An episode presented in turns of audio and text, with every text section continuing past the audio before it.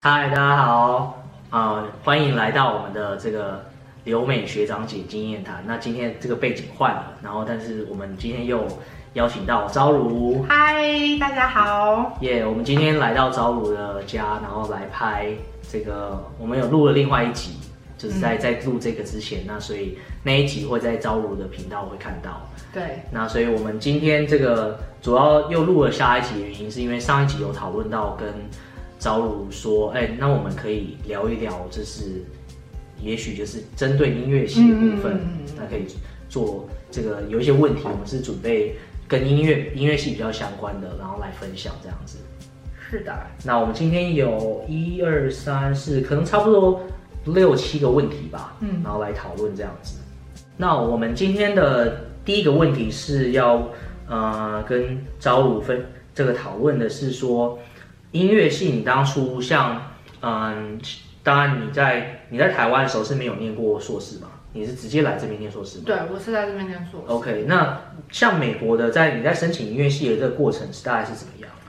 呃，音乐系申请的过程的话，就是要看不同的乐器。然后我是 bassoon 嘛，然后比较冷门的乐器的话，就是我们没有所谓第一轮这个事情。嗯、但是如果你是什么比较什么长笛呀、啊、小提琴那一类的话，就是你们可能会有一个第一轮。那第一轮的话就是录音，然后呢，你就录了之后，你就先发给就是所有你要申请的学校，然后他们会在。可能十二月或是一月的时候，告诉你说哦，你的第一轮有没有过？嗯、那我的情况就是，呃，我申请的学校都是呃当面面试。其实你可以选，就是你要当面面试，或者是呃 video 面试。但是我个人会建议就是当面面试，因为你。像我当时的时候，就是我我考了三个学校，然后我三个学校我都会事前跟教授发讯息说，嗯，我可不可以就是跟你上一堂课这样子？因为对我们来说，就是我们的乐器老师还蛮重要的，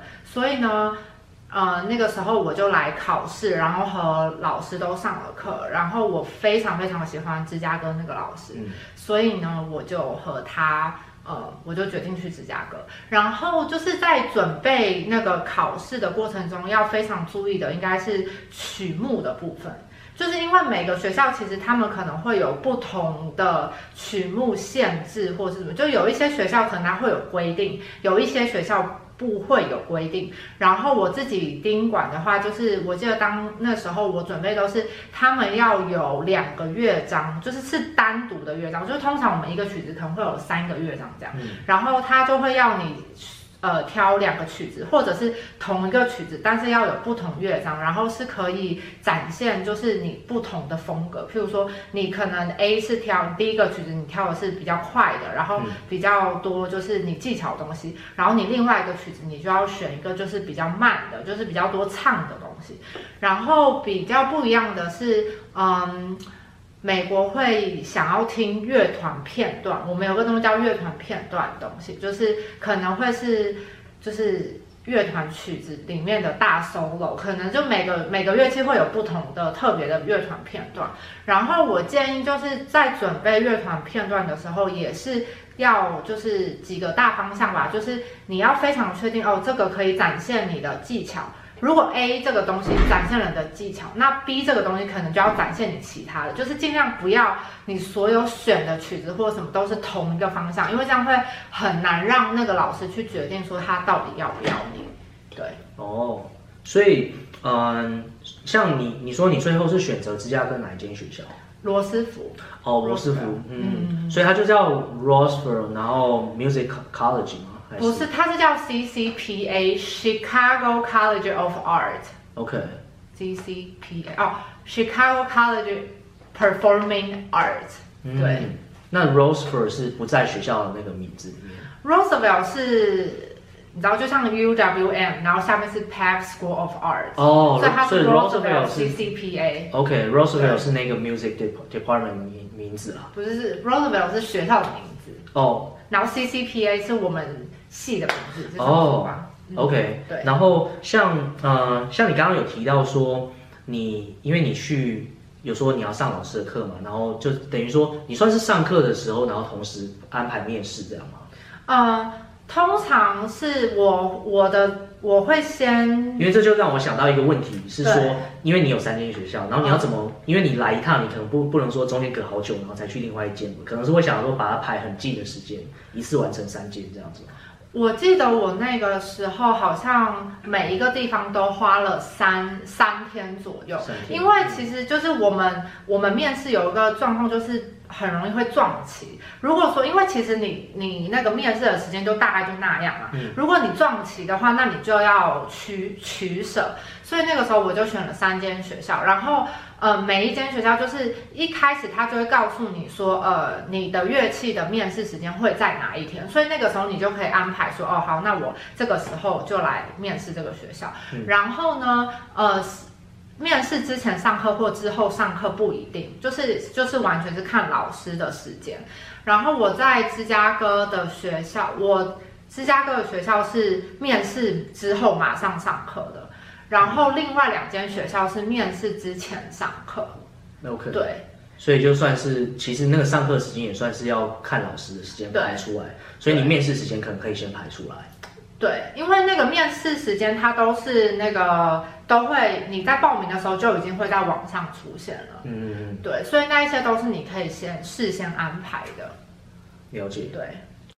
那我们第二个问题就是，某种程度也算是接续上一个问题，会后面会发生情况，就是说申请完了，然后来到美国，然后来念了音乐系。那你觉得你的 first impression，的第一印象对于美国的？音乐系，你有是你觉得是什么？比如说对你冲击啊，还是甚至好的也可以这样子。我觉得对我冲击最大的是让我觉得我以后的工作可能会有着落这件事情。就是我觉得可能大多数的人会看待音乐系比较多是啊艺术嘛。你说刚踏进教室啊有工作这样子，就是。就是我觉得以前，因为我以前在台湾的时候，就是我的老师都会跟我说，哎，学音乐以后就是没饭吃。哦，真的吗？就是我们、就是、老师怎么都这样子？这老师说，哎，你要不要？就我升大学的时候，我还记得我那个高中老师，他教的非常好，然后我们两个到现在也蛮好的。然后就是他，他就跟我，他那时候就问我说，你要不要大学就是选一个不是音乐系的系这样子，不然就是。你以后出去可能没饭吃，然后什么的，你知道这很正常。所以我一直就觉得，嗯，反正我可能学音乐也是，就是为了梦想。反正我这辈子也就这样，你知道吗？就是，对。然后，但是我来了美国之后，我觉得，就是我的老师给我的感觉，就是我以后，就是我走音乐这一行，我以后是有办法用音乐养活我自己的。嗯，我觉得这是一个很不一样的事情。你说在在美国让你们这种感觉这样子。对，就包含我的老师，就是他到现在六十几岁，他也每天练琴。嗯，然后他就跟我讲说，嗯，而且我觉得还有一个就是我在台湾的时候，我总会觉得好像你的年纪只要就是过了，譬如说二十一、二十二，然后你就老了，你就不行了。嗯，可是我的老师就告诉我说，你还很年轻，然后你到你现在一直现在不是你人生的高峰，他觉得你的你就是一直练琴，然后你的高峰在未来。嗯他让我就是很感动，这样就是一直鼓舞你的感觉，这样子。对，这个前前方充满希望。对，我，我有一个小故事，就是那个时候真的是那时候应该是我跟那个老师上第三堂课吧，那个老师叫 Dennis，然后他就问我说，我有一天我上完课之后，然后我在收乐器，然后他就突然问我说，我以后想干嘛？然后那个时候我觉得就是我很想。就是我觉得我的问题就是我没有办法很自信的说 I want to be the musician，就是你知道吗？然后，然后他那个时候，嗯，我就没有说话，我就说我也不知道我以后要干嘛。然后，但我就背对着他，然后我也不敢。而且就是我刚来的时候，其实我很多很多基础我都是从很简单的东西开始，就是什么吹音阶啊，就是非常非常基本的东西开始。然后我就这样子。呃，一年吧，就是我们上课，他就只听我吹音阶，嗯、就是也没有什么曲子，什么都没有，就只是音阶跟长音就这样。然后第三堂音阶和长音的课，然后他，然后他就突然就是，就是反正他问完我那个问题之后，大概静默了三秒，就我也没有回答他，嗯、然后他就突然跟我说，I think you can be the really really good musician。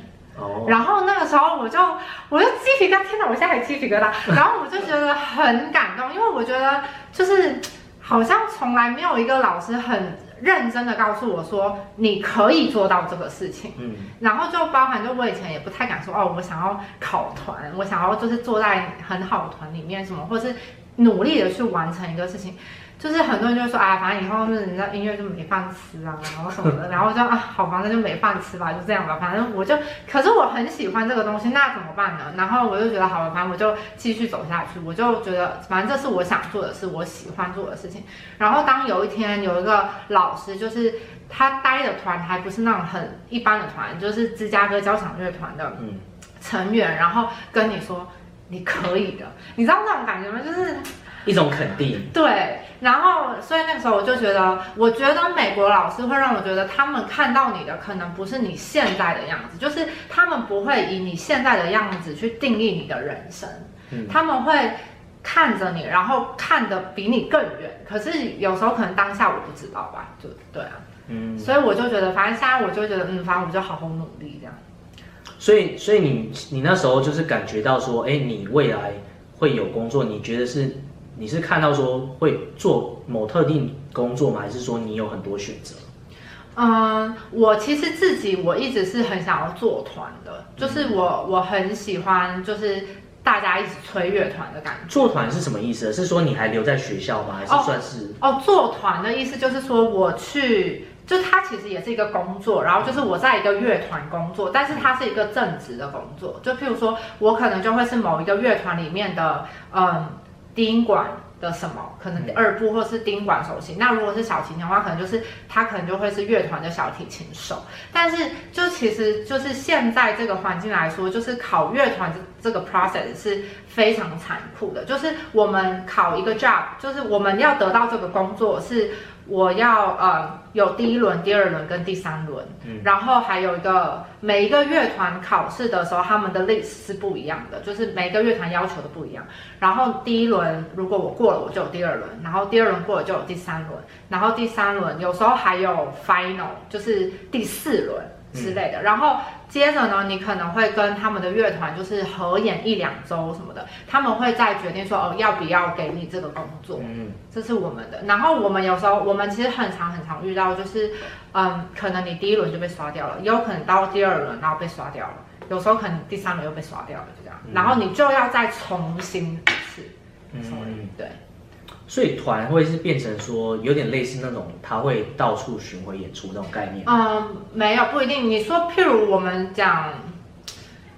美国的话，就是他们其实每一个团会有自己住的定点哦。对，就譬如说，呃，芝加哥交响乐团，他们有自己的厅嘛。然后我们就想，Milwaukee Symphony 好了，就是他们也有自己的厅。嗯、他们他们今年秋天自己的厅应该要盖好，但他们现在是在 Market Center。OK。对，所以就是他们不一定有，可能他就固定在某某个场地演出这样子。对，但是但是他们偶尔就是也不是偶尔，他们也会可能一年有一两次也会有 tour。就是巡巡回演出，对，嗯，对，所以就是，哦，嗯，那我们第三个问题就是，嗯，因为开始上课了，所以我们就可以讨论说，嗯，你觉得音乐系的上课在美国有什么不同？比如说学科或是术科？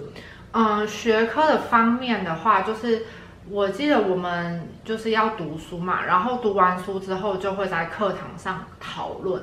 嗯，这个可能是比较不一样，而且是就是其实老师会记，就是你有没有嗯上课讨论，因为我们那时候最最多我想一下，一般可能九个人的课吧，嗯，然后我们都会要读一些资料，可能每一个礼拜的资料不太一样，然后。呃，就是你读完之后，你就要发表自己的意见啊。有时候可能会是哦，这个你就是从不同的，譬如种从种族看音乐，或者是从性别看音乐，你知道美国人很喜欢这种。跟所以那是某一种读书团的概念吗？他那个课其实是有一点，它叫做 Style and Literature，就是它有点像是告诉你风格，或者是去讨论，然后以不同的。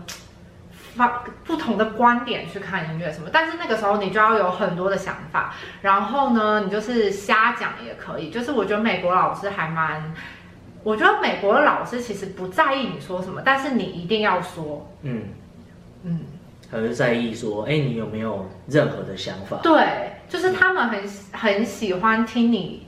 讲什么？就有时候会发生这样的情况，就是譬如说我那一周很认真的读书了，然后觉得啊这个观点好像蛮好的，然后我上课讲的时候，老师觉得老师可能就你可以从他的那个肢体语言就感觉他有没有兴趣，他可能就是哦还好，然后有时候呢就没有什么读书，然后就瞎说，老师就这个好，然后我就嗯什么？对，就是有时候，以后以后都不读了，对，然后。然后我说，什么东西？我记得有一次，就是我们读了一个文章，就是那个作者是说，因为就是音乐，大家都知道，就是是一个很有历史的东西嘛，就是可能会有什么什么中世纪，然后巴洛克、浪漫时期什么的。然后那个那个文章的作者那时候他在讲的时候就说。因为我们在讲到风格这个词，他说：“那我们既然是一个演出者，我们是不是不应该穿着就是当代的衣服？就可能我们今天如果要演一个巴洛克，嗯、那我们就对，我们要穿一个巴洛克那种束腰，然后哇，然后那个大裙子，然后什么的，然后我就觉得听起来就像神经病，为什么？对，然后然后他就是讲说，那这个东西到底有没有？就是你们觉得有没有？嗯。”就是对演奏这件事情到底有没有帮助啊，或什么的。然后反正我嗯，就大概就是读这一些东西，然后你就要去阐述你的观点或怎么样。但是我个人是觉得，其实有时候我觉得音乐这个东西跟演戏很像，嗯，因为就是。我觉得就是因为我们呃，其实有一些乐，就是一整首曲子的话是有分乐章嘛，然后第一乐章、第二乐章、第三乐章，有时候第一乐章会是很轻快，然后第二乐章就是很悲伤或是怎么样，就是你要怎么样在那个很短，就是你在台上的几秒钟里面，你要转换那个心情，就是大概就是这一种。然后反正我们就会去讨论啊，然后因为我们毕业的时候这个课还有一个就是因为。最主要是为了我们毕业的时候会有一个，就是你要去分析你的曲子，就是我们通常毕业都是要开一场音乐会，然后呢，你要呃有就是你的就是 speech，然后就是会有几个教授在下面，然后你要告诉他们就是你你选的曲子，然后为什么你去选那个曲子，然后你的分析啊或是什么的，然后你诠释的时候如何诠释，为什么？我觉得美国有一个很。特别点吧，就是他们很喜欢问为什么。就譬如我说哦，我这里就是怎么处理。譬如说这是一个 dominant seven chord，就是属七和弦。然后呢，所以呢，我可能譬如说我小声的处理它，然后教授就很喜欢问说，那你为什么这样处理什么的？然后你就要有那个反应，可以去告诉他们为什么。就是我觉得这是可，就是他你要把一个很抽象的东西变成很，你知道，你可以。有那个实实际的道理，对对对对对对对对对，就是这是理，就是学科方面，对。那个小生就说：“那我到那里没有气了。”没错，其实就是没有气了，说的很好。对，但是你又不能跟人家都说啊，我没气了，所以这时候你就要开始冷消维，你知道吗？说嗯，那边就是我一个。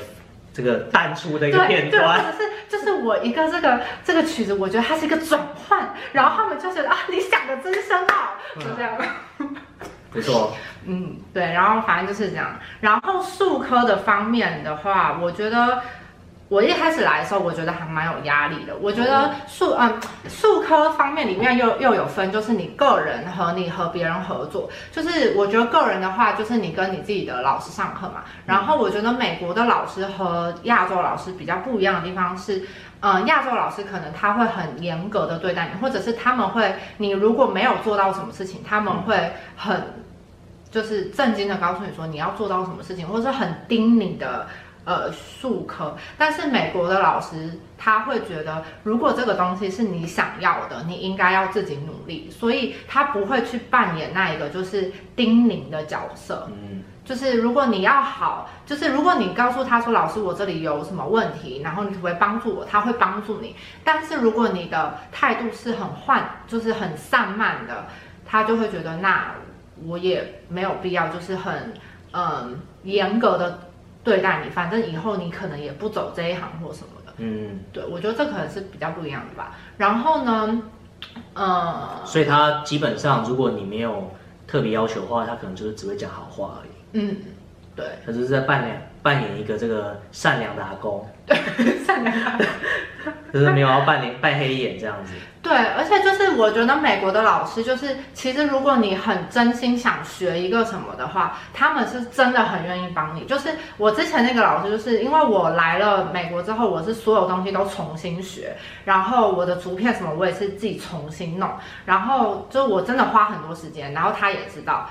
然后他寒暑假都给我上课，但是他没有另外收我的钱。嗯、但其实他私课一堂课还蛮贵的。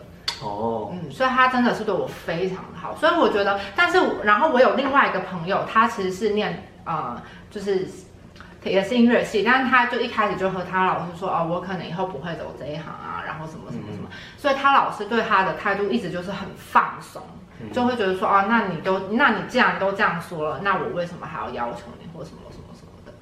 对，说到私课这个，就是我刚好今天早上看那个呃，就是有一个 YouTuber 的影片，然后就有讨论到说什么，哎，他们那个音乐系就就在分享说他们以前上课这个上一门多少钱多少钱啊，然后他就讲到说什么台湾好像如果你是给教授教的话，嗯，可能是一门是两两千以上起跳，两三千可能这样子。对那美国你有你有注意过大概是比如说，比如说你那个教授，然后他如果是私课会是多少钱吗？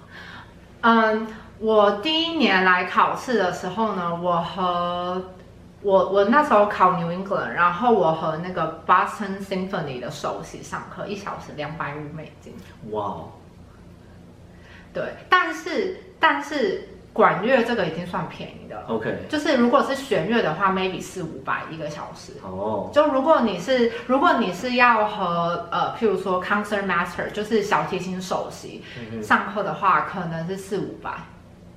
一个小时，一个小时，对。嗯、但是我后来和嗯，首席算是跟教授一样的等级吗？还是更高的等级？嗯，在美国这边就是，呃，首席这个事情就是，如果以不同的团和那个团的名声来讲的话，嗯、就是可能。呃，他的身价会更高。然后，如果你只是单纯在学校的教授的话，那你就是看那个老师的收钱。然后我知道我在 Milwaukee 这个老师，他一个小时好像是收六十块吧？哦，五六十之类的，好像。所以其他他也是走一个佛心的价位。他就是一个很普通，但是、嗯、对，但是他也没有很很常在做那种教课的事情嘛？感觉。呃，你说我没有 Walking 老师吗？教他是他是学校的。算是那种，那是什么 adjunct 哦，OK，嗯，然后，然后他平常是在 Milwaukee，所以我觉得就是你跟老师上课，就是你都可以问他们的价钱，因为其实每一个团的老师就是他们的价格不太一样。不过这样某种程度上是不是说，因为你你有指导教授，所以你你就某种程度上你是在免费的被这些教授上课，是这样吗？对啊，哦、但是就是因为你，你如果你在学校就是呃跟这些老师上课，其实你已经就是如果你有付学费的话，就是那就是对，那就是学费的钱了。嗯，对，了解。对，所以就蛮不一样的。好的，好的，那我们啊、呃、下一个问题就是算是我们的第四个问题，嗯、呃，我们要这个问招如，就是说。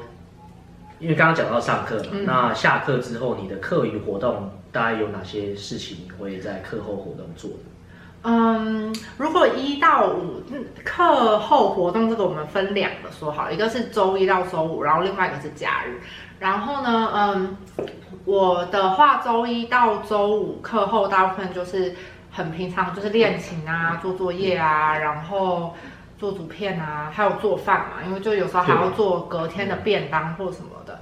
然后呃，有时候我还会去听音乐会，就以前在芝加哥的时候比较会，因为那个有时候那个什么音乐会的票就是周一到周五是比较便宜的人，嗯、所以我们就会去听音乐会什么的。然后假日的话，活动就会比较多，就会跟朋友去逛 Outlet 啊，然后呃逛街、逛街、逛 Outlet，然后喝咖啡，就是各种的活动这样。对。我觉得芝加哥其实比较比较多可以逛的啦。对，就是呃，你的学校算当在 downtown 我们在 downtown OK，对啊，因为因为就是密西根大道啊，然后就逛街的嘛。嗯、对。然后很多景点又在附近啊，嗯、那个千禧公园啊，嗯、然后很多这个餐厅、餐厅都对都在附近这样，嗯，所以感觉如果你的学校是在 downtown 的话，确实是是蛮多这个课余的活动可以。我记得以前就是每个礼拜四，呃，那个美术馆都是免费的嘛，就是如果你是、哦、芝加哥也是这样吗？是芝加哥，对，好像是每个礼拜四，它是晚上，呃，下午五点以后还是几点以后都是免费的。然后，嗯，我跟我朋友我们就会去看，嗯，就是我觉得还蛮有趣的这样。其实我觉得这些都是算是很好的那个对课余活动的选择啦。就是如果你来到的是一个比较译文相关的发展不错的城市的话，嗯，我觉得有很多的，就是尤其像是芝加哥啊，那。啊，Milwaukee 啊，然后或者是一些靠湖的城市的话，嗯，其实很多，呃，尤其是在还不是冬天的时候，很多人就是会到这湖边啊。而且其实我觉得芝加哥的夏天是非常有趣的，尤其是在 downtown，因为你可以看到很多各式各样的旅客，然后你还可以看他们就是。反正我觉得很有趣，就是你可以看到各国不同的人，然后很多形形色色的人。然后我以前就是，呃，就是我假日我还喜欢就是嗯。去吃饭吧，就是去不同的餐厅吃饭，因为我觉得我很喜欢吃，然后我也很喜欢吃不同的美食，就是各个国家。我觉得在美国有个很好很好的地方，就是因为它真的是一个文化的大熔炉，就是你可以吃到，譬如说古巴菜啊，然后西班牙菜啊，意大利菜、法国菜，各种各式各样的。嗯，嗯，所以我对我也我也觉得我是来美国后就是吃了。特别多的就是异国料理。嗯嗯嗯嗯嗯嗯嗯。对，我不知道是是因为在台湾比较少尝试，还是说其实台湾你平常在家里附近的种类可能没有那么多这样子。嗯、然后所以所以吃饭确实是这个课课余活动的一个很好的活动这样。没错。芝加哥，你有比较就是你有觉得什么一定要就是课余，你可能是第一次。啊，比如说别人来旅行来芝加哥好，或者是说他刚来念书，你有没有觉得什么是必吃或必看的？必吃或必看啊？我先讲我好了，嗯，因为我不是我不是在念念书，但是我因为 Milwaukee 离离芝加哥就是。嗯就差不多台中到台北那那那很近的距离，所以我第一个学期来去快要十次了。真的假的？所以都变我那个就 Milwaukee 的后花园这样子。那我都去到就是后面我都在当当别人导游这样子。真假？然后呃我我自己啦，我自己最喜欢的是我每次去每去必吃的就是厚的披披萨。我觉得那个是芝加哥的一个特色，它叫做 Deep Dish Pizza。然后呃我一直都吃一家叫 Luminati's。然后当然也有别家 deep dish pizza 的是，如果这个嗯说有名的话，就是那个 Roger Federer 去吃过，嗯，那所以就是可以知道说有一些嗯有些名人可能会他们来到芝加哥之后会会特地挑特定的餐厅去吃一些经经典的东西的话，这个 deep dish pizza 是一个。那如果要说我每一次去都会看的东西，我想。我每次去其实都会去那个呃豆豆豆豆对那个去 Millennium Park，就是那个你在电影里面看到那个那个弯弯的那个豆豆的那个，它叫做什么？它其实是叫做 The Cloud Gate，呃当然或者是 The Bean 啊，然后就是它就是一个云门的这样子，所以我我都喜欢叫它那个豆豆啦，The Bean，The Bean，大家都叫它豆豆，对 The Bean，The Bean 这样子，对，那那个那个地方也是我每次去必去的，所以我大概就是。我如果如果突突然今天我带别人去一个一个快速的芝加哥之旅的话，我可能就是吃我吃就吃披萨，嗯，然后我就会逛那个那个豆豆，嗯，然后再来就密西根大道。那你知道那个豆豆为什么有名吗？是因为我我我先知道是因为那个电影看到的，嗯，对啊，如果是所以它是有别的事情有名。好，所以那个痘痘呢？那个痘痘之所以有名呢，是因为它那个痘痘上面没有任何的棱角。哦。然后呢，它可以，你知道有一就是，嗯，就是密西根大道那一条呢，我们会叫它芝加哥天际线。然后你可以从那个痘痘上，因为那个痘痘不是没有棱角嘛，嗯、所以它可以把整个芝加哥天际线投射在那个痘痘上面。哦，所以你下一次去看的时候，你可以从就是呃背对密西根的方向去看那个兜兜，你会发现整个都在那个上面。背对密西根，所以你就是会是哦，就就会是那个什么往那个就是一个人脸的那个，你往湖的地方看，然后因为它那个豆豆不是长这样，然后湖在这边，然后密西根大道在这边吗？然后你从这边看，就是你从这边这样看过去，你可以看到整个就是密西根大道的建筑都投射在那个豆。哦，那个我知道，其实每次去拍照也是都是要。就是寻求寻求那个角度，然后把它拍上去、印上去，对对对对，就是这样。然后你可以晚上的时候去看。哦，我白天我拍过黑豆豆，哎，黑色的豆豆，因为是晚上去，然后就被黑豆了这样子。哦，真的吗？真的。然后你就会看到那个整个灯都投射在上面，什么之类的。嗯，这就是为什么它有名的地方。对。所以，所以那个地方也是你，你觉得你有必去的地方。那个地方其实真的就是芝加哥的代表啊。嗯。然后我自己私人的行程是，我会去天文馆。哦，天文馆我知道。因为我会去，我很喜欢带，就是那边算是我一个小小的私人景点吧。因为你从天文馆那边，就是那边是湖嘛，你你如果去那边的时候，你一定要晚上的时候去。OK。然后你晚上去的时候，你从你你从湖的地方对着那个。City 看，你就看到全部的大楼，对，你会整个看到全部的大楼，然后你就可以拍照什么的。就是我只要带，就我有朋友来，我们都很喜欢去，然后他们都会觉得很惊喜。我知我知道你说那个，因为我其实也蛮喜欢那个，因为那边你就有一种类似海岸线的感觉，对对对对对。然后就这样过去，就是你因为你走了一大圈，所以你就远眺回去那个城市的大楼这样子。对，然后呢，呃，芝加哥就是那个。那个什么码头啊，呃，水军 Navy Pier，水军码头，嗯、就是它，它在呃每年暑假的礼拜三和六都有烟火，晚上九点还是十点都会有烟火。嗯、然后呢，就是我觉得看烟火最好的地方，除了在马海军码头看之外，就是那个天文馆。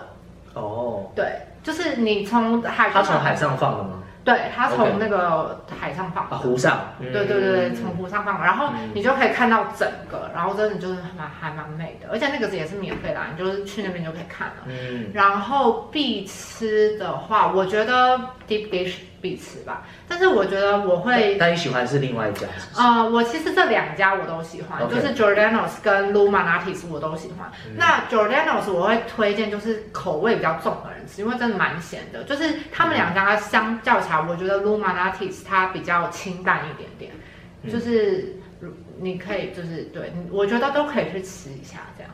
嗯，对，然后还哦，然后 Giordano's 的那个薯条超级好吃。哦，真的吗？他们的薯条是他们炸出来之后，然后还会撒那个那叫什么 cheese 吧还是什么？但是它还会，它那里面有一种香料，就是有有一点那个。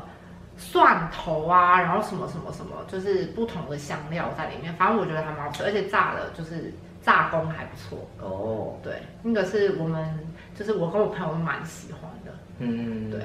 然后还有还有 Willis Tower 吧。